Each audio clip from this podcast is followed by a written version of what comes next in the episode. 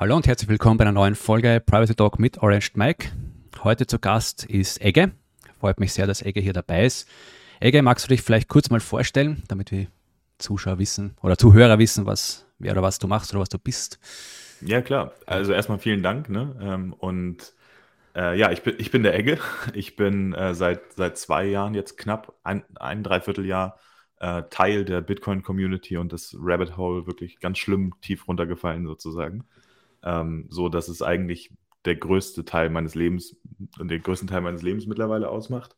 Ähm, mittlerweile sogar so sehr, dass es in mein Berufsleben gestreut hat, äh, die, die Bitcoin-Sucht sozusagen, denn ich habe vor, ja, jetzt eigentlich offiziell sogar genau einem Jahr äh, Starbacker mitgegründet.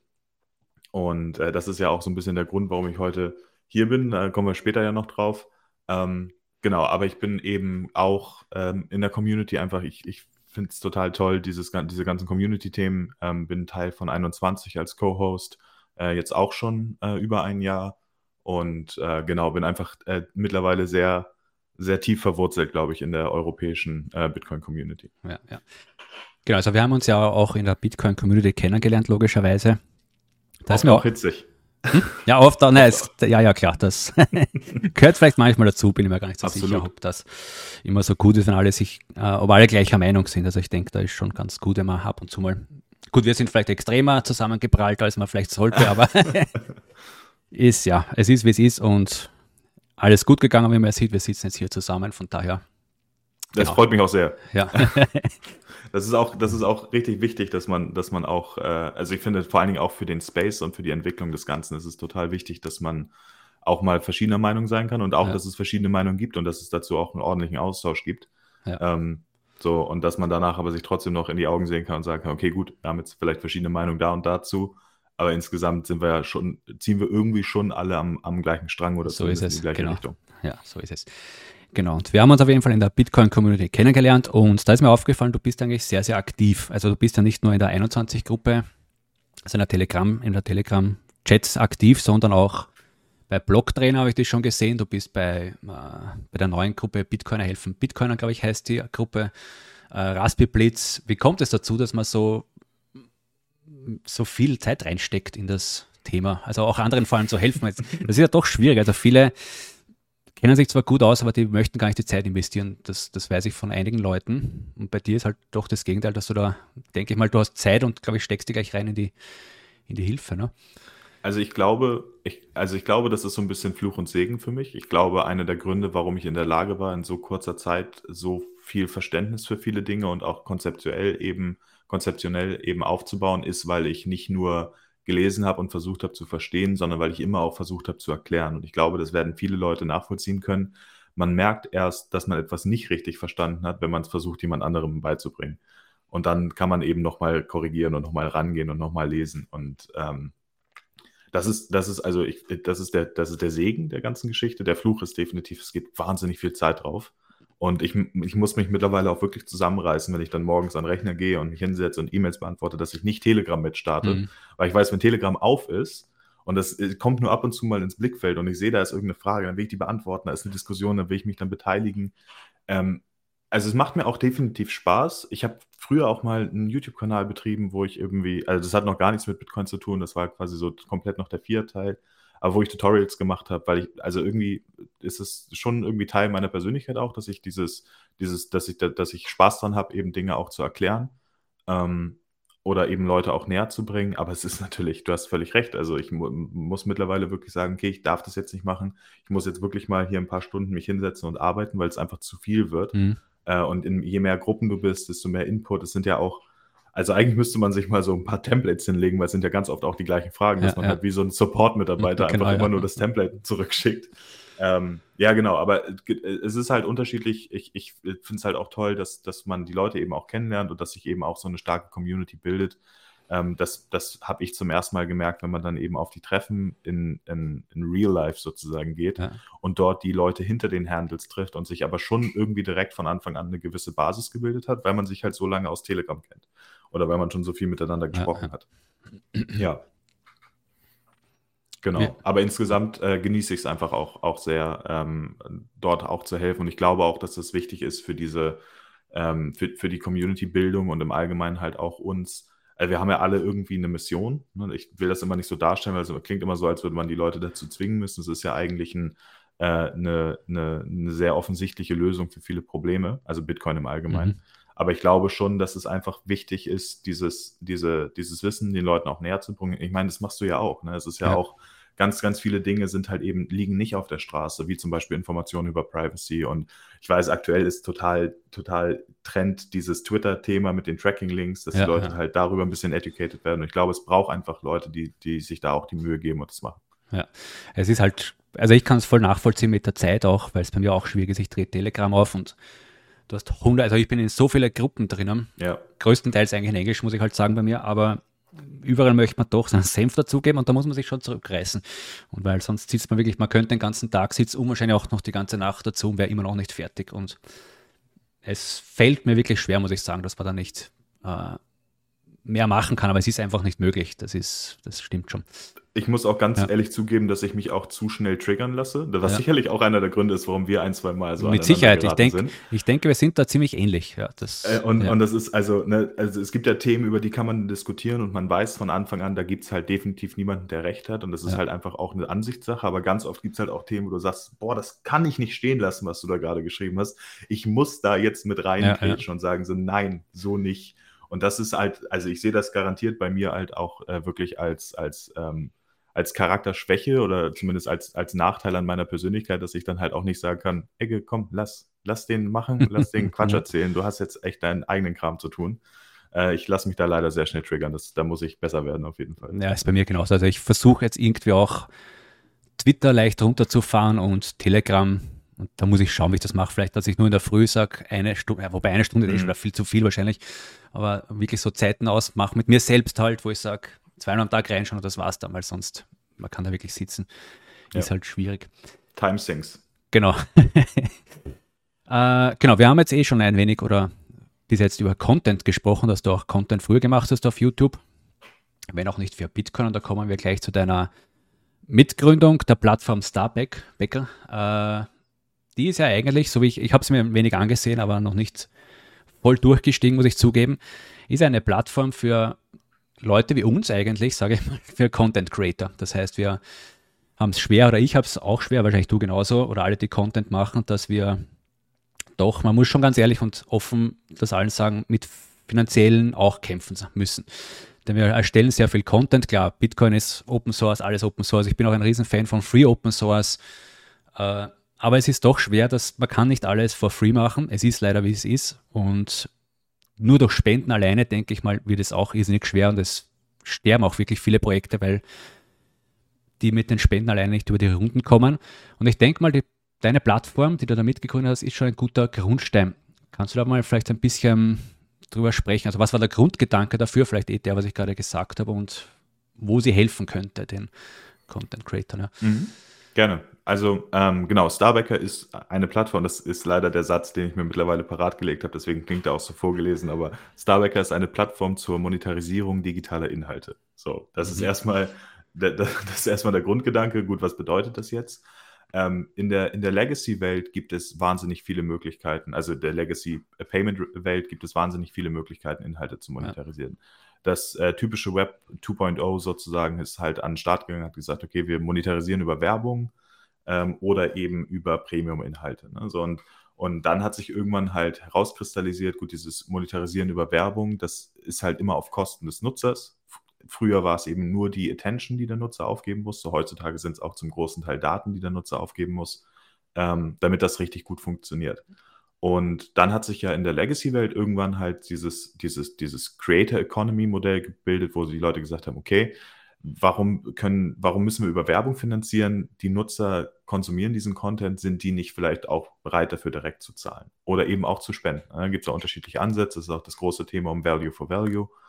Ähm, aber das fehlte eben zum großen Teil auf der, auf der Bitcoin-Seite. Mhm. Was daran liegt, oder das ist zumindest mein Take, was daran liegt, dass Bitcoiner ähm, ursprünglich sehr sehr nah an dieser Technologie, also sehr ein hohes technologisches Verständnis haben. Und wenn du ein hohes technologisches Verständnis hast, vielleicht sogar coden kannst oder zumindest weißt, wie WordPress aufsetzt, wie sich WordPress aufsetzen lässt, dann bist du sehr schnell in der Lage, irgendwie eine Plattform dir selbst zu schustern.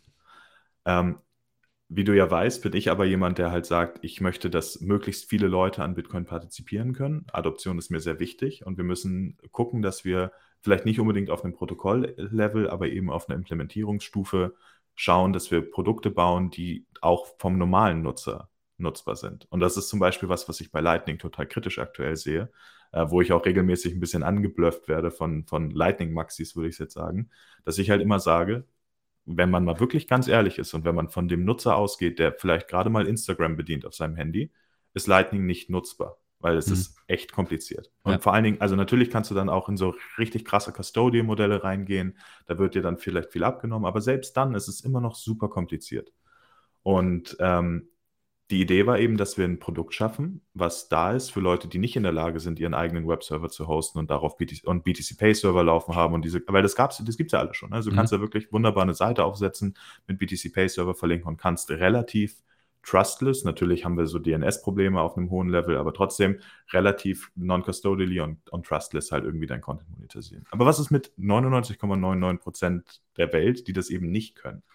Ähm, und wir wollten halt sagen, okay, wir bauen eine Plattform, wo das möglich ist. Der Auslöser, weil du eben nachgefragt hast, war tatsächlich OnlyFans, äh, die im letzten Jahr angekündigt haben, dass sie Adult Content von ihrer Plattform verbannen wollen. Und wir saßen zusammen virtuell in einem Telegram-Chat und haben uns gedacht, wie kann das sein, dass diese Plattform das macht? Weil es macht aus einer Business-Perspektive überhaupt gar keinen Sinn, weil jeder weiß, okay, auf OnlyFans gibt es auch Kochvideos und da gibt es mhm. auch irgendwie ein paar Sportvideos, aber der Großteil des, der, des, der Wirtschaftlichkeit dieses Unternehmens kommt aus dem Adult-Sektor. Warum würden die das tun? Und dann, wenn man dann angefangen hat nachzuforschen, hat man relativ schnell herausgefunden, das ist nicht deren Willen, sondern das ist der Wille von Payment-Processern, wie zum Beispiel Visa oder Mastercard. Und wenn man sich diese Historie anschaut und guckt, was hat Visa und Mastercard eigentlich in der Vergangenheit an Unternehmen schon zensiert und wirklich dazu gezwungen, gewisse Business-Entscheidungen zu treffen, die Liste ist endlos. Mhm. Du findest endlos viele Seiten aus dem Glücksspielbereich oder aus dem Adult-Bereich, alles, was so ein bisschen riskiere Businesses sind, die dann aufgrund von Due Diligence und irgendwelchen, oh, wir müssen hier den sicheren Weg gehen, Entscheidungen eben äh, zensiert werden oder eben vom Netzwerk ausgeschlossen was passiert, wenn du ein großes Unternehmen bist in der Legacy Payment World und du wirst von Visa und Mastercard ausgeschlossen? Du kannst sofort dicht machen. Mhm. Weil wenn du erstmal an einem Punkt bist, wo du halt große, wo du diesen großen Overhead hast und du hast vielleicht 100 Mitarbeiter und verlierst auf einmal die größte Umsatzquelle, nämlich das Visa und das Mastercard-Netzwerk oder auch PayPal, das ist ja dann auch direkt mit dabei, dann war es das für dich. Du kannst niemals deine Rechnung bezahlen. Und wir haben gesagt, wie kann es das sein, dass das Unternehmen also ob man, ob man jetzt von, von, staatlicher Kontrolle spricht oder nicht und ob man sagt, wir müssen alles irgendwie entstaatlichen, ist ja eine Sache. Aber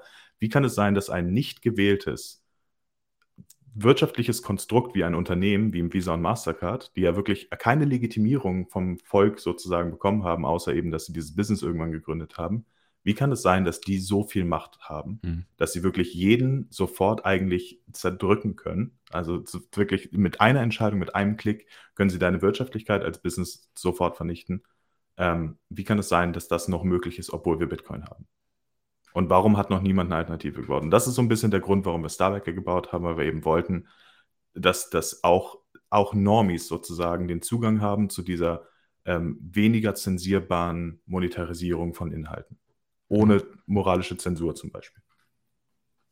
Ja, es ist eine, klingt sehr, sehr cool und das, ja, also mit dem Visa und Mastercard habe ich auch schon mitbekommen bei einem Bitcoin-Unternehmen sogar, die festgestellt haben, dass das Bitcoin-Unternehmen Dinge macht für Bitcoin und die haben sofort die Zahlungen eingestellt. Also die haben ja. keine Kohle mehr bekommen, was dir dann nicht passt. Du bist, wie du schon gesagt hast, sofort weg und die haben keine Rechnungen mehr bezahlen können, kein Hosting mehr und das war's dann. Da ist ja. sofort also Stillstand im Unternehmen und natürlich auch wenn man Mitarbeiter hat, die kann man nicht mehr zahlen. Das ist dann ein Rattenschwanz, der natürlich dann mitfolgt mit den Ganzen.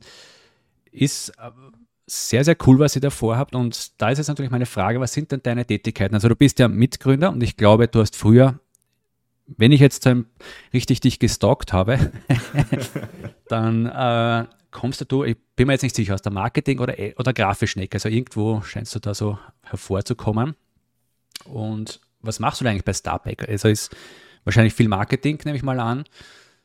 Bist du auch Coden, also bist du am Coden auch am entwickeln oder ist das eher? Also genau, also es ist, also ich bin so ein äh, Mädchen für alles, könnte man so ein bisschen sagen. Mhm. Und es kommt halt daher, dass ich, ähm, also ich habe ich hab zwar studiert und ich habe tatsächlich ähm, Marketing studiert, äh, aber ich habe mich in meiner, in, in meinem persönlichen Werdegang nie so richtig festgelegt. Das heißt, ich habe eine Zeit lang, habe ich fotografiert, ich habe eine Zeit lang gefilmt, ich habe eine Zeit lang Grafikdesign gemacht und ähm, alles immer so privat. Das heißt, ich bin so ein bisschen derjenige, der ganz, ganz viel kann, aber nichts richtig.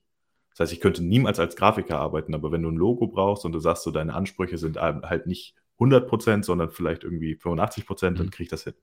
So, und, und das gilt halt für ganz viele Bereiche und das ist, glaube ich, auch der Grund, warum ich bei Starbacker mich gar nicht festlegen könnte, was genau ich mache. Wir sind ein extrem kleines Team, wir sind ein Early Startup. Ne? Also auch wenn ich gesagt habe, wir haben vor einem Jahr gegründet, wir haben ähm, die, die legale Gründung sozusagen, also das Eintragen des Businesses war dann Richtung Neujahr quasi 21, 22 und das erste Mal Funding haben wir im Februar, Anfang März bekommen. Das heißt, wir sind eigentlich halt wirklich erst so drei, vier Monate richtig oder vier, mhm. fünf Monate richtig am Laufen. Und wir sind ein kleines Team, wo wir natürlich alle unsere Expertise irgendwie haben. Meine ist definitiv die Marketingseite, aber wir haben, ich sag, fließende Übergänge in den, in den Abteilungen sozusagen. Also wir haben zwar einen festen CTO, aber trotzdem bin ich auch jeden Tag eben bei unserem Technik-Call dabei, weil ich eben konzeptionell eben doch relativ viel auch verstehe, aber ich könnte halt nicht implementieren. Das ist immer mhm. so mein Problem. Ich verstehe halt viele Dinge auf einer Logikbasis, aber sie dann tatsächlich in Code umzusetzen, könnte ich niemals. So, ich meine, bei mir hört es nach HTML und JavaScript wirklich dann auch auf.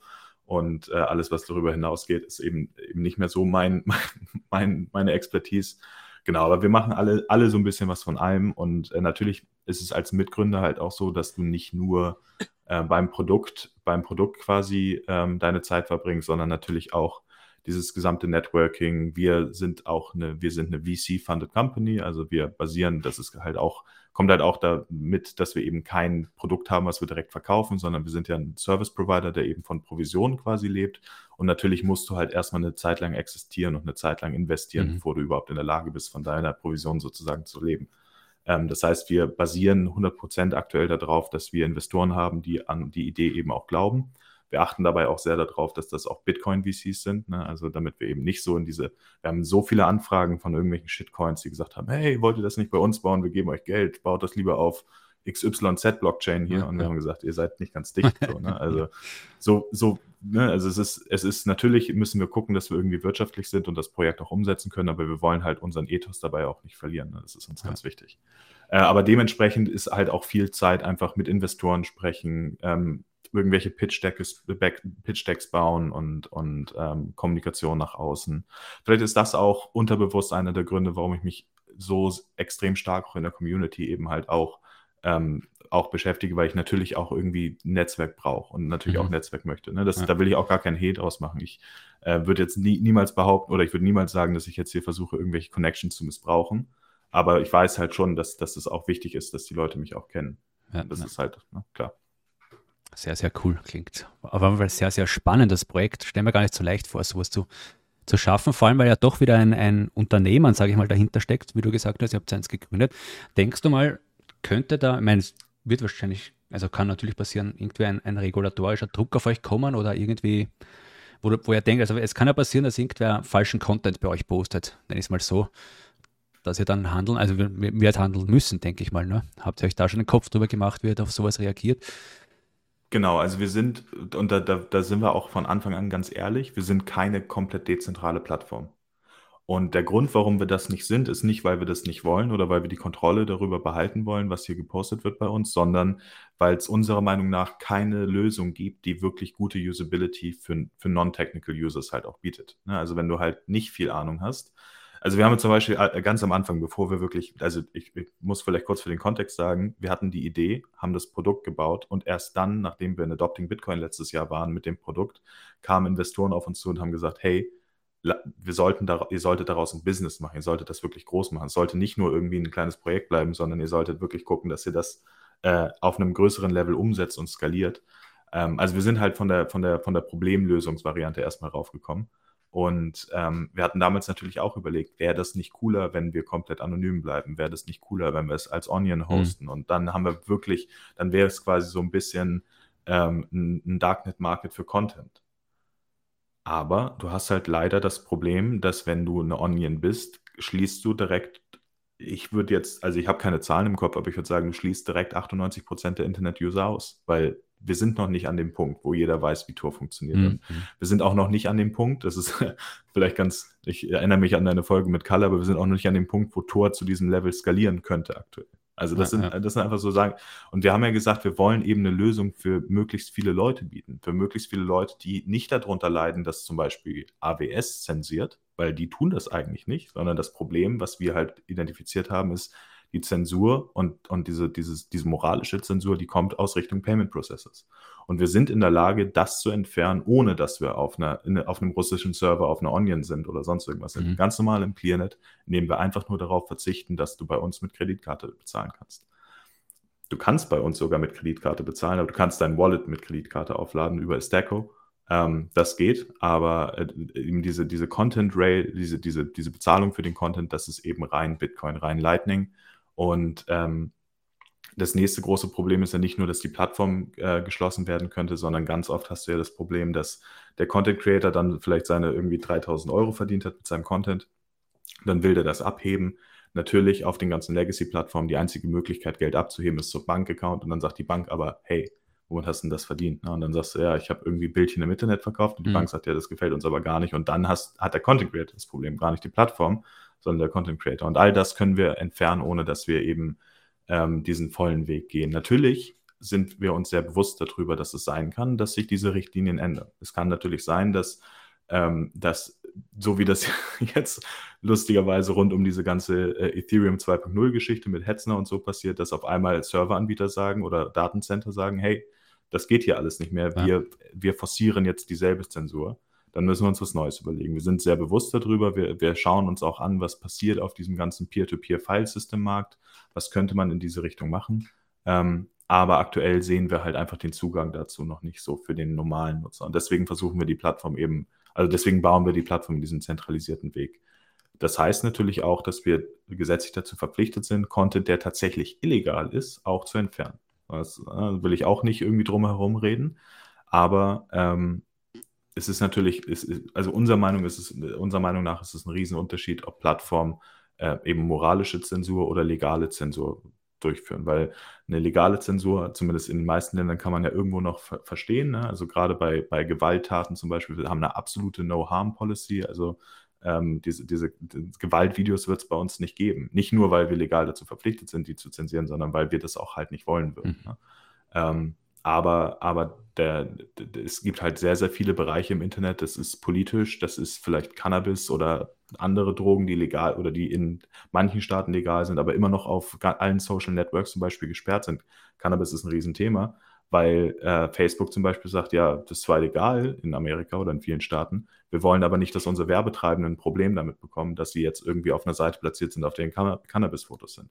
Also es passiert so viel moralische Zensur, die nicht notwendig ist vom Gesetz her, die trotzdem eben von Plattformen entfernt, entfernt wird. Und äh, da, da wollen wir halt, ne, da, da, da schließen wir quasi an und sagen, das muss nicht sein. Es gibt keinen Grund dafür. Wie kann ich mir diese Content-Prüfung vorstellen? Ich denke mal, da wird ja keiner manuell sitzen und sich das alles ansehen, sondern wird sehr wahrscheinlich irgendeinen Mechanismus haben oder wie, wie funktioniert Sowohl das? als auch. Also wir haben, wir haben ein, wir haben ein, ähm, ein lokal deploytes Programm, ähm, was eben über, über Python, äh, also ein Python-Programm, was quasi eine, einen, ersten, einen Erstcheck macht, also quasi versucht mit Machine Learning zu verstehen, was ist das für ein Bild und in welche Kategorie könnte das fallen. Aber grundsätzlich ist es schon so, dass wir auch manuelle Content-Prüfung machen, Okay. ne, indem halt dann jemand Ja. guckt. Also wir, wir nutzen quasi, weil wir uns nicht auf die Maschine verlassen wollen. Das liegt aber auch ein bisschen daran, dass wir halt da auch datenschutzkonform ein bisschen vorgehen müssen und wollen. Ähm, weil es gibt ja durchaus wirklich hochgradig komplexe und gut funktionierende Algorithmen dafür. Die kannst du aber nicht eben lokal bei dir halt deployen, sondern dann musst du halt dann, ja, und da, dann kommst du in so ein Datenschutzthema rein. Ähm, also das passiert zum, zum ersten Punkt, dass wir halt quasi eine, eine Maschine haben, die vorprüft und dann wird der, der finale Check dann eben von unserem Content-Team gemacht. Okay, okay. Die Plattform selbst funktioniert, so wie ich rausgehört habe, derzeit nur mit Lightning. Gibt es da Ideen auch mal on-chain oder ist das überhaupt kein Thema?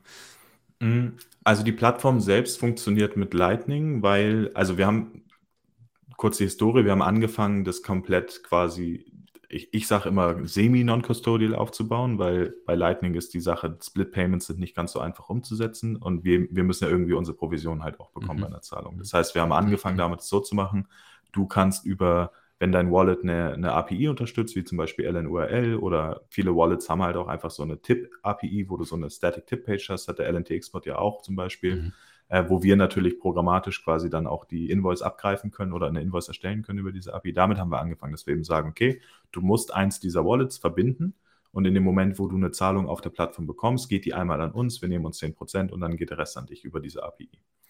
Leider ist uns auch da aufgefallen, dass wir halt ein bisschen überschätzt haben, wie technisch versiert manche Leute eben drauf sind und vor allen Dingen die User. Und äh, gerade als wir zum Beispiel Lightning Address eingeführt haben, ähm, haben wir halt gesehen, dass Leute angefangen haben, E-Mail-Adressen da einzutragen oder ne, irgendwas anderes, weil es halt einfach oftmals nicht so mit dem, also das ist immer so ein blöder Begriff, aber gerade wenn man eben ein bisschen codet, kennt man den Begriff sicherlich, den DAO, ne, den dummsten mhm. anzunehmenden mhm. User ähm, den dümmsten anzunehmenden User, wenn man, wenn man den halt im Mind hat, wenn man was baut, dann, ähm, dann ist ganz, ganz viel von diesen Themen eben nicht nutzbar. Und deswegen haben wir irgendwann gesagt, okay, wir brauchen ein Custodial Wallet auf der Plattform, wo eben alles erstmal reingeht. Das heißt, du kannst einen Account erstellen und kannst sofort Zahlung erhalten, weil wir erstellen dir ein Wallet und geben dir das an die Hand.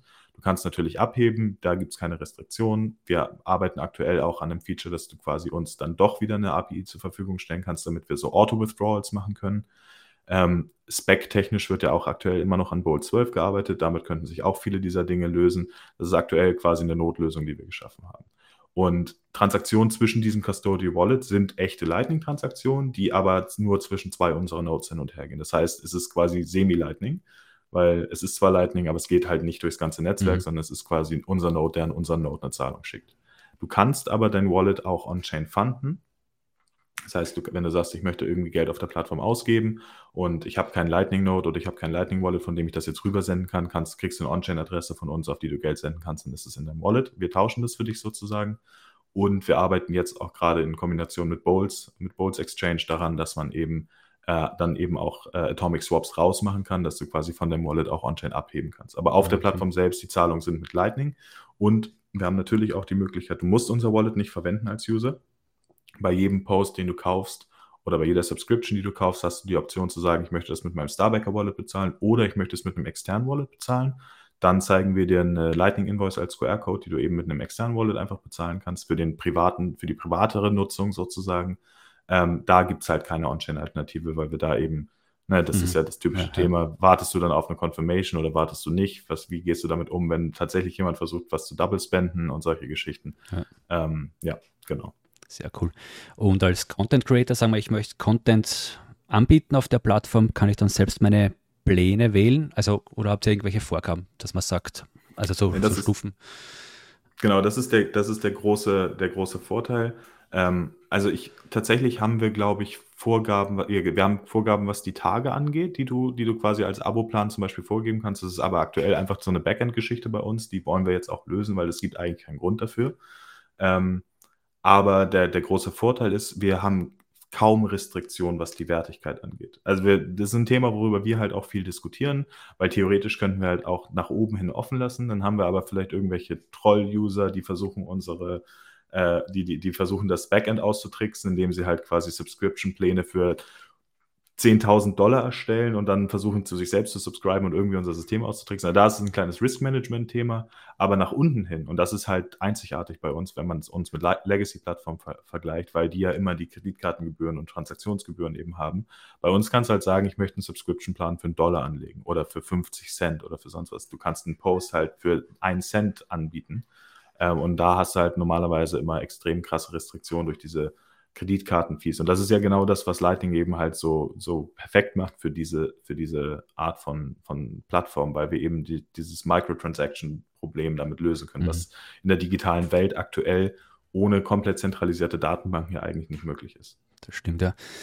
Du hast gesagt, du bist ja jetzt schon auch beruflich natürlich jetzt verändert durch die Plattform. Das heißt, bist du jetzt schon Fulltime äh, oder ist das noch so also äh, da, da, das ist auch immer ein spannendes Thema, weil gerade wenn man eben äh, Richtung Investoren spricht, die wollen natürlich immer Fulltime halt auch haben. Äh, ich bin da sehr transparent eigentlich, weil meine Familie, ähm, also meine Mutter hat vor, vor vielen, vielen Jahren eine Werbeagentur gegründet und ähm, ich bin in dieser Werbeagentur quasi aufgewachsen und das ist meine Familie und meine Familie ist mir extrem wichtig. Und ich weiß auch, dass ich, egal was ich in meinem beruflichen Leben jemals machen werde, werde ich wahrscheinlich, solange diese Firma existiert, immer ein bisschen gebunden sein an diese Firma. Ähm, grundsätzlich ist es aber so, dass ich, wenn man es in einer 40-Stunden-Woche misst, garantiert Fulltime Starbacker bin. Ähm, wir haben allerdings ähm, am Anfang des Jahres eben eine kleine Funding-Spritze bekommen, sind jetzt gerade dabei, unsere Seed Round zu, äh, vorzubereiten. Also wir raisen jetzt in diesem Moment sozusagen. Ähm, und das Ziel ist natürlich auch eine Founder Salary zu haben. Aktuell zahlen wir uns selber als Gründer aber kein Geld, weil wir eben möchten, dass wir lang, möglichst lange äh, und möglichst gut eben das Produkt auch entwickeln können. Und wir sehen alle ähm, jetzt sozusagen keinen kein Grund, unseren, unser wertvolles Funding darin aufzubrauchen, dass wir uns selbst eben irgendwie Gehalt zahlen. Wir sind alle sehr committed zu dem Projekt und machen das aus Überzeugung. Natürlich muss man irgendwann an einen Punkt kommen, wo man sagt, ich muss jetzt auch irgendwie meine Rechnung hiermit bezahlen können, wenn ich so viel Zeit reinstecke. Aber aktuell ist es eben so, dass wir, dass wir das Produkt vor uns stellen, sozusagen. Ja, sehr verständlich und gute Lösung, muss ich sagen, mit dem nicht auszahlen. Weil ich kenne den Fehler von einigen anderen äh, Startups, die natürlich gleich von Anfang an sich Gehälter ausbezahlt haben und dann kommt irgendwann mal irgendeine blöde Rechnung und dann ist oft Game Over, weil die einfach nichts auf die Seite legen. Man muss das natürlich auch ganz klar die Wirtschaftssituation aktuell sehen. Ne? Also das, ja. das wussten wir noch nicht, als wir, als wir angefangen haben, uns kein Gehalt zu zahlen. Aber wenn man sich jetzt die, die, die globale Wirtschaftssituation anschaut, dann ist halt wirklich so die Frage, möchte man jetzt, wenn man sich das irgendwie erlauben kann, sich kein Gehalt zu zahlen, weil man eben einen Sidekick hat oder weil man irgendwie Erspartes hat und erstmal klarkommt, muss das wirklich sein. Ne? Also wie du sagst, also es gibt ja wirklich Horror-Stories von, von Founders, die eben zwei Jahre in, in, in, in absoluten Luxus leben und dann ist das gesamte Geld ja, weg ja. und keiner kommt mehr klar. Und ähm, es kommt wahrscheinlich immer so ein bisschen an, warum gründet man? Gründet man jetzt, um erfolgreich zu werden? Wir haben ganz klar gegründet, um ein Problem zu lösen. Und für uns ist das Wichtigste, dass wir das halt hinkriegen. Und wir sind auch wir sind natürlich auch an einem Punkt, wo wir halt sagen würden, selbst wenn es irgendwann nicht klappt, dann müssen wir das open sourcen und dann muss das weitergehen. Also es geht darum, dieses Problem zu lösen. Ähm, klar, aber äh, man muss halt auch irgendwie seine Rechnung bezahlen. Ja, ja. Ein bisschen was von beidem. Also ich würde niemals jemandem vorwerfen, dass er sich irgendwie, äh, ich bin der Meinung, Arbeit muss bezahlt werden. Ne? Und äh, ich bin niemand, der eben der Leuten irgendwie komisch aufs Portemonnaie guckt und sagt, Alter, äh, wie kann das sein? Ne? Du entwickelst Open Source, warum hast du, warum hast du das Geld? Willst du es nicht lieber wieder irgendwie an andere Projekte spenden? So bin ich gar nicht. Ne? Also jeder ja. sollte, einen Wert, den du schaffst, muss auch, muss auch irgendwie bezahlt werden. Ähm, aber wir sehen es halt intern gerade so, dass wir halt sagen, uns ist vor allen Dingen wichtig, dass das hier, dass das hier gut geht. Also bei mir, ich muss ganz offen ehrlich sagen, ich sehr, also wie du schon gesagt hast, ich mache auch Bitcoin-Content. Hoffe, ich mache guten Bitcoin-Content. Das müssen natürlich die Leute entscheiden. Aber es ist natürlich schwierig bei mir die Monetarisierung, weil ich doch Themen mache, wo, wo ich vielleicht nicht so Sponsoren ranbekomme, weil ich doch mit meinen Themen da so fast dagegen arbeite, muss ich sagen. Und auf der anderen Seite habe ich mir jetzt überlegt, eben eure Plattform zu nutzen. Teilweise, weil ich das gut finde und würde doch eine Monetarisierung schaffen. Aber da habe ich auch schon wieder gehört von vielen Leuten, vielleicht kannst du was dazu sagen dann. Ja, aber deinen Content, also alles, was ich mache, klar, man findet alles, was ich mache, findet im Internet, da muss ich schon ganz offen und ehrlich sagen, es ist wenn man sich hinsetzt, findet man alles. Auf Deutsch nicht, das muss man schon sagen, aber man wird es finden. Und die haben natürlich jetzt gesagt, naja, wofür, warum soll ich jetzt beim Orange Mike den Content kaufen, wenn ich den ja mir selber suchen kann? Habt ihr schon sowas gehört von, von Leuten oder seid ihr auf solche Kritiken gestoßen? Also es ist natürlich so, dass, dass, ähm, dass dieses Modell wenn wir jetzt mal OnlyFans zum Beispiel als Be Be Beispiel nehmen, das funktioniert natürlich besonders dann gut, wenn die Leute an der Person interessiert sind und eben sagen, egal ob es jetzt Adult-Content ist oder nicht, an der Person interessiert ist und diese Person sagt, ja, ihr kriegt hier noch, noch mehr Insights, ihr kriegt noch mehr sozusagen, ich, ich stelle euch noch mehr Content zur Verfügung und dafür müsst ihr aber bezahlen.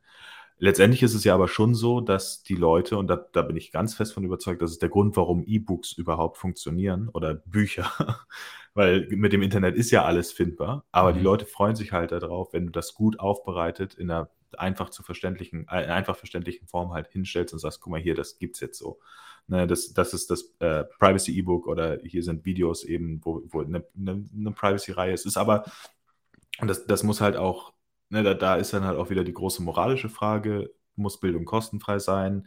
Wir haben ja auch grundsätzlich Modelle, also du kannst ja auf, auf Starbacker auch alles kostenfrei einstellen, theoretisch. Ne? Und dann eben sagen, Entschuldige, und dann eben sagen, ähm, die, die, hier, du kannst unten spenden, ne, zum Beispiel, oder, oder sonst irgendwas. Ähm, ja, also ich, ich verstehe natürlich den Ansatz, dass eben Leute sagen, ja, ich kann mir das auch einfach ergoogeln, aber der Punkt ist ja eben, und das ist ja genau unser Modell auch, ganz, ganz viele Leute können es halt nicht. Oder ganz, ganz viele Leute brauchen es halt aufgebrochen. Und ganz, ganz viele Leute, das ist auch einer der Gründe, warum ich, ähm, auch wenn ich auch mit Roman teilweise schon Auseinandersetzungen hatte, wo ich gesagt habe, so, das kannst du so nicht sagen oder das ist nicht ganz sauber so, ähm, es braucht halt einfach auch Content, der leicht zu konsumieren ist, mhm. um Leute halt auch dahin zu bekommen, dass sie sich vielleicht mehr auseinandersetzen damit. Und wenn man sich mal umschaut und in unsere Welt guckt, viele Leute haben gar nicht den Luxus und die Zeit, den wir eben hatten, uns so intensiv mit diesem Thema auseinanderzusetzen. Und die profitieren natürlich ungemein davon, wenn du mhm. ihnen quasi konsumierbaren Stückchen Content hinlegst und sagst, guck mal hier, du musst das alles nicht 100% verstehen. Ich gebe dir halt Pointer. Wenn du Lust hast, kriegst du hier noch mehr Ressourcen, kannst dich reinlesen, aber so sieht's aus und das würde ich dir so und so empfehlen. Ja, ja genau. Mhm, ja. Ja, also meine Überlegung war halt eben, das haben wir, haben, viele haben mich schon dazu gefragt, ob ich also eine Art Privacy-Kurs machen möchte und das ist natürlich eine Plattform, wo ich mir denke, da könnte man sowas gut umsetzen. Vor allem, weil der Kurs jetzt nicht so wie meine Videos sein soll, die natürlich schon für für Leute sind, muss ich auch zugeben, die schon ein gewisses Grundverständnis haben. Also meine Videos sind jetzt nicht für, so wie es 21 macht, teilweise für Leute, von, die gerade frisch kommen, sondern bei mir braucht man schon so ein gewisses mhm. Grundlevel. Und diesen Privacy-Kurs würde ich aber wirklich machen für, ich sag's mal so, Oma und Opa, dass der wirklich für, also für einen kompletten Noob, der reinkommt und sich damit beschäftigen möchte. Aber das ist halt, sowas gratis zu gestalten, ist halt schwierig, denke ich. Und ich glaube, mhm. da ist halt eure Plattform sehr cool dafür, wenn man das so. Was wir, was wir auch ja. bieten, ähm, wir sind, also ich muss ganz ehrlich dazu sagen, ich bin mit der Art und Weise, wie das aktuell implementiert ist, noch nicht ganz zufrieden. Es ist quasi Version 1 und wir haben schon jede Menge User-Feedback bekommen, wie wir das Ganze besser machen können, aber das ist auch wieder so eine Frage der Ressource ein bisschen. Ne? Ähm, was wir auch bieten, sind äh, Video-Call-Sessions. Ne? Also du kannst halt sagen, um die und die Uhrzeit kann man bei mir Slots buchen. Ne, die kannst du, die Länge dieser Slots kannst du festlegen und auch die Preise dieser Slots kannst du festlegen. Und dann kannst du eben sagen, okay, äh, jeden Dienstag und jeden Donnerstag von 16 bis 20 Uhr kann man bei mir halbstündige Slots buchen und eben mich zu Dingen befragen oder mit mir mhm. tatsächlich irgendwelche Sachen einrichten oder durchspielen. Ähm, wir haben jetzt auch Monetarisierung von Livestreams. Das heißt, du kannst eben halt auch sagen, es gibt jetzt hier einen Livestream ähm, der kann entweder kostenfrei sein und dann eben mit dem Spendenbutton funktionieren oder du kannst aktuell auch sagen, hey, ich möchte, dass jemand, wenn er diesen Live Livestream betritt, dafür eben 2,50 zahlt oder sonst irgendwas. Das muss ich auch nochmal mitgeben. Also Starback ist aktuell noch in Dollar nominiert. Mhm. Ähm, wir haben im Wallet natürlich die Möglichkeit, alles auch in Sets zu sehen. Also du musst natürlich nicht blind sozusagen Dollar Balances äh, vertrauen, sondern du hast auch eine Set Balance in deiner Wallet. Die Plattform selbst ist aber aktuell eben in, in ähm, US-Dollar nominiert. Und der Plan ist eigentlich, weil wir halt dieses, das ist eine, eine UX- und UI-Entscheidung gewesen, äh, weil überall diese Schalter zu haben, ist halt nicht wirklich cool. Ähm, in Zukunft wird es halt so aussehen, dass du quasi in deinen User-Settings festlegen kannst, welche Währung du möchtest und dann vielleicht sogar auch Euro oder andere Währung. Aktuell ist es halt nur der, der US-Dollar äh, und eben auch Sets. Ne? Aber genau, ähm, zurück zum Livestream, dass du eben sagst, du trittst bei, wenn du 250, äh, zahlst 250, trittst bei und kannst dann den Livestream verfolgen und in naher Zukunft auch so diese Streaming-Sets-Modelle, wo du eben sagen kannst, okay, du kommst hier rein, die erste Minute ist frei zum Beispiel und danach zahlst du für jede Sekunde oder jede zehn Sekunden, die du dabei bist, zahlst du irgendwie 100 Sets oder sonst ja, irgendwas. Ne? Also genau. Sehr coole Sache. Vor allem, das erinnert mich fast an den Lightning Tip-Bot, den Karl erwähnt hat, wo man auch so Telegram-Gruppen botfrei bekommt. Mhm. Das ist ein ähnliches, also wo er, wo er auch meint, das kann man verschmelzen, muss ich mir erst ansehen, ehrlich gesagt, aber man kann den Lightning Tipbot einbinden in eine private Gruppe und man muss ein paar Sets zahlen, dass man da rein kann, genau. sozusagen. Das ist so ähnlich, das Konzept. Ähm, jetzt waren wir schon ein bisschen bei den Plänen von deiner Plattform, von Starpack. Was gibt es da noch so oder was kannst du noch verraten, was ihr vorhabt? Also Livestreams hast du eh schon ein bisschen so angeschnitten. Gibt es noch so ein paar Punkte? Genau, also wir sind, ähm, wir sind natürlich in, in einer Marktposition, wo wir uns noch, wo wir den, oder das ist grundsätzlich bei Bitcoin so, ne? deswegen ist das so eine schöne, so eine schöne äh, Umgebung auch, um was zu gründen, wo wir uns natürlich noch recht breit aufstellen könnten. Ne? Also ähm, wir haben zum Beispiel auch schon Pläne besprochen, so Richtung Audio zu gehen, weil die Plattform aktuell ist halt auch dafür gebaut, dass man dort Bilder und Videos und Livestreams, also visuellen Content hauptsächlich monetarisieren kann. Ähm, Genau, aber das ist, das ist wirklich sehr starke Zukunftsmusik. Was ich nur sagen will, der Markt ist eigentlich überhaupt nicht gesättigt, außer wenn man so in diesen Gaming-Bereich reinschaut. Dort ist halt Zebedee sehr stark und auch Thunder Games ist sehr stark. Da würden wir auch gar nicht irgendwie, also wir würden jetzt nicht versuchen, einen Twitch zu bauen, weil wir halt mhm. auch sagen, okay, mhm. das macht schon jemand und es gibt überhaupt keinen Sinn, sich jetzt mit hier irgendwie Territorialstreit sozusagen anzufangen. Das, das ergibt einfach keinen Sinn. Dafür sind wir alle zu cool drauf, sozusagen miteinander. Ähm, also wir wollen uns auf diesen, auf diesen Markt, auf dem wir aktuell eben unterwegs sind, dieses visuelle, visuellen Content eben ähm, fokussieren. Wichtig für uns ist vor allen Dingen, und das ist halt ganz oft auch eine, eine Ressourcengeschichte, deswegen haben wir den Race jetzt gerade, ähm, dass wir die Usability noch erhöhen. Also dass wir vor allen Dingen, die Plattform funktioniert gut, ne? das, das möchte ich halt auch sagen, aber wir sehen halt auch ganz viele Punkte, wo wir halt sagen, okay, das Menü ist jetzt hier nicht richtig strukturiert. Ne? Das könnte alles viel, viel einfacher sein. Warum muss ich hier dreimal klicken, damit das und das passiert? Warum kann. Na, also solche Sachen, ganz klar, Usability. Wir sehen riesiges Potenzial in der Native äh, Smartphone-App. Die gibt es nämlich aktuell nicht. Das ist eine reine Web-App. Wir haben, es ist zwar eine Progressive Web-App, das heißt, auf äh, Android und, und äh, Apple-Geräten kannst du es quasi nativ oder im nativen Look dir quasi anzeigen lassen. Ähm, aber es gibt keine native App. Und das würden wir eigentlich schon gerne realisieren, weil es halt sehr gut in diese, also es, es, gehört halt quasi zu dem Punkt dazu, dass wir möglichst zugänglich sein wollen für möglichst viele Leute. Und das ist halt für viele leider ne, der App Store, ähm, auch wenn er halt gated ist. Und das ist halt auch das große Thema, warum es das aktuell noch nicht gibt, weil das ist nicht so einfach mit ähm, Risiko oder mit risikobehafteten Content, wenn ich es jetzt einfach mal so sage, in den App Store reinzukommen. Ähm, also die App würde niemals die Online-Plattform ersetzen, weil wir eben halt diese mhm. gewisse Zensurresistenz behalten wollen und nicht daran, also wir wollen es nicht davon abhängig machen, ob wir jetzt in App Store reinkommen oder nicht, aber wir würden es eigentlich schon sehr gerne umsetzen. Ähm, und dann haben wir die Plattform angefangen mit den, mit den äh, orientiert an die Modelle, die es bereits gibt. Das heißt eben ähm, Content für Abonnenten zur Verfügung stellen, die monatliche Zahlungen machen oder Content mit Pay-per-View. Also du musst halt zahlen, um das Bild zu sehen ähm, solche Modelle, die es bereits gab, aber wir möchten jetzt halt vor allen Dingen auch so ein bisschen mehr in diese Lightning-Welt eintauchen und eben diese Modelle, die es halt noch nicht gibt, die vielleicht ein bisschen Richtung Bitcoin gehen, also Zahlungsmodelle ähm, realisieren. Zum Beispiel arbeiten wir aktuell, das kann ich vielleicht schon mal verraten, an einem Fundraiser-Modell, wo du eben sagst, ähm, während es auf anderen Plattformen ist, so ist, dass du eben sagst, dieses Video kostet 5 Dollar und derjenige, der das kauft, kann das sehen wollen wir halt Post-Formate ähm, einführen, die sich Fundraiser nennen, wo du eben sagst, dieser Post kostet 50 Dollar. Aber alle, die interessiert sind an diesem Post, können quasi spenden in Richtung dieses Posts. Und wenn wir gewisse Milestones erreicht haben, schaltet sich gewisser Teil dieses Contents frei. Also zum Beispiel könntest du bei einem Video sagen, die erste ist ein 20-minütiges Video und sobald 25 Prozent von den 50 Dollar erreicht sind, kann jeder die ersten fünf Minuten sehen okay. zum Beispiel. Oder auch bei Bildern, dass man dann eben mit, mit, mit äh, verschiedenen Leveln an äh, Verpixelungen arbeitet und das Bild immer ein bisschen mehr sichtbarer wird. Und vor allen Dingen auch, sobald das Goal erreicht ist, können das alle konsumieren. Auch jene, diejenigen, die sich gar nicht beteiligt haben. Also wirklich so ein Fundraising-Modell sozusagen. Ähm, solch, solche Geschichten. Und eben Streaming-Sets und, und all das, was, was Lightning eben noch so an die Hand gibt, an, an coolen Monetarisierungsmodellen, die in der Legacy-Welt einfach nicht umsetzbar waren. Ja. Das sind so die Pläne. Ähm, für die, für die, für die nahe Zukunft, würde ich sagen, oder für, ja, ja, für die kurzfristige Zukunft.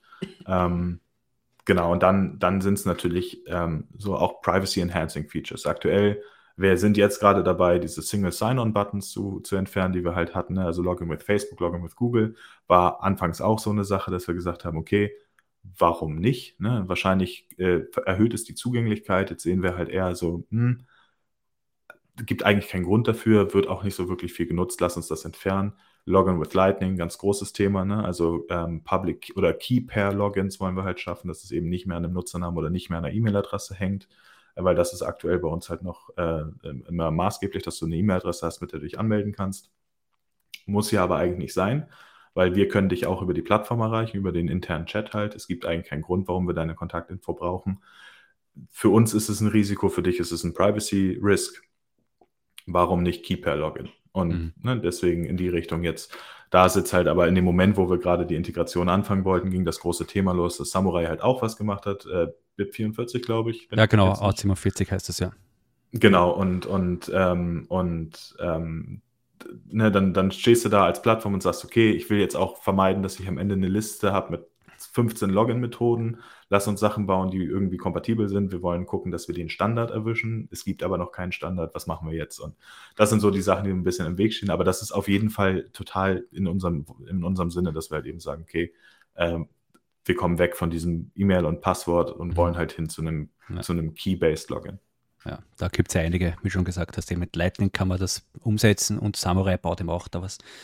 Ist in der Mache, wird man sehen, wie lange es noch dauert und ob sie die Plattformen auch überhaupt einbinden. Ja. War ein super Gespräch über die Plattform. Die letzte Frage, die ich meinen Gästen noch stelle, ist, welche Privacy-Tools nutzt du oder was kannst du empfehlen? Ja, also ähm, be bezogen auf Bitcoin oder so im Allgemeinen? Im Allgemeinen, ja. Das so. Also bezogen auf Bitcoin natürlich Run Your Node. Ne? Ganz, ja, also ja. das ist, glaube ich, der, der Grundstein für alles. Ist egal, was du machst, wenn du nicht deinen eigenen Node nutzt, dann äh, wird es wirklich schwierig. Das, das ist das allererste, äh, was ich jedem empfehle, was ich natürlich auch selber mache. Ähm, ich bin ein Riesenverfechter der ganzen CoinJoin-Thematik. Ich bin auch immer super interessiert daran, den Leuten ein bisschen die Angst zu nehmen vor CoinJoins, weil wenn du, ne, das ist ja auch so ein Thema, was oft schon diskutiert wurde, äh, selbst wenn du compliant sein bleiben möchtest, also wenn du sagst, ich bin jetzt jemand, der sagt, wenn das Finanzamt klopft, dann möchte ich in der Lage sein, diese Information auch preiszugeben, damit ich eben nicht irgendwie das Land verlassen muss oder sonst irgendwas. Ähm, selbst das geht mit CoinJoin. Das heißt, wenn du mit, wenn du CoinJoin nutzt und alles dokumentierst oder zumindest deinen Transaktionsverlauf auf, aufbewahrst, als derjenige, der den CoinJoin signiert und initiiert, bist du immer in der Lage, die kompletten Verlauf auch wieder aufzuzeigen, wenn dich wirklich jemand zwingt dazu. Also das auf jeden Fall auch CoinJoin.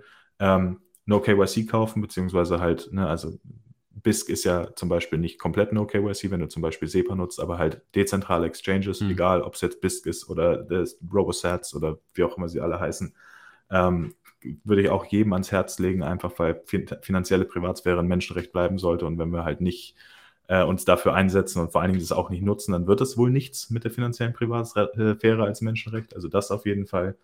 Ähm, ich kann nur jedem empfehlen, sich mit äh, dem Tor-Browser auseinanderzusetzen und wie er funktioniert. Und ähm, was ich aber auch ganz klar sagen möchte, weil gerade weil es in der letzten Zeit in den ganzen Communities immer wieder zum Thema wurde, ich bin total der Verfechter von diesem Threat-Level-Modell und ich bin nicht der Überzeugung, dass jeder Mensch 100% alle Privacy-Tools nutzen muss, um irgendwie sicher im Internet sich zu bewegen. Man muss, bevor man sich überlegt, was man nutzen möchte und wie viel Usability man verliert und wie viel Zugänglichkeit man verliert, muss man sich klar machen, welches Threat-Level habe ich welches Threat-Level könnte ich bekommen, wenn es hier wirklich schlimm wird. das ist halt auch immer ein Gedanken, den man sich machen muss. Nicht nur, welches habe ich gerade jetzt, sondern wenn sich wirklich hier politische Lage ändert oder sonst irgendwas ändert, welches, welches Threat-Level ist realistisch, dass ich das bekommen könnte und dann dementsprechend die Privacy-Tools wählen. Ich bin nicht der Meinung, dass jeder, weil wir also ich nehme es jetzt als Beispiel, weil wir es gerade neulich in der Diskussion hatten, dass jeder jetzt wirklich mit einer standardisierten Viewport-Size und Tor-Browser überall im Internet immer unterwegs sein muss, weil er sonst sein Leben riskiert. Das, das glaube ich nicht. Aber es gibt garantiert Menschen, die das, die das, die, die eben ein Risiko eingehen würden, wenn sie es nicht tun würden. Und die sollten sich dessen bewusst sein. Also ich glaube, ähm, unabhängig von den Tools, diese Threat-Level-Analyse von sich selbst zu machen und zu überlegen, was ist eigentlich die Gefahr, welches Risiko gehe ich ein und sich dieser Gefahr auch bewusst zu sein. Das ist das Wichtigste, glaube ich. Ja, das stimmt.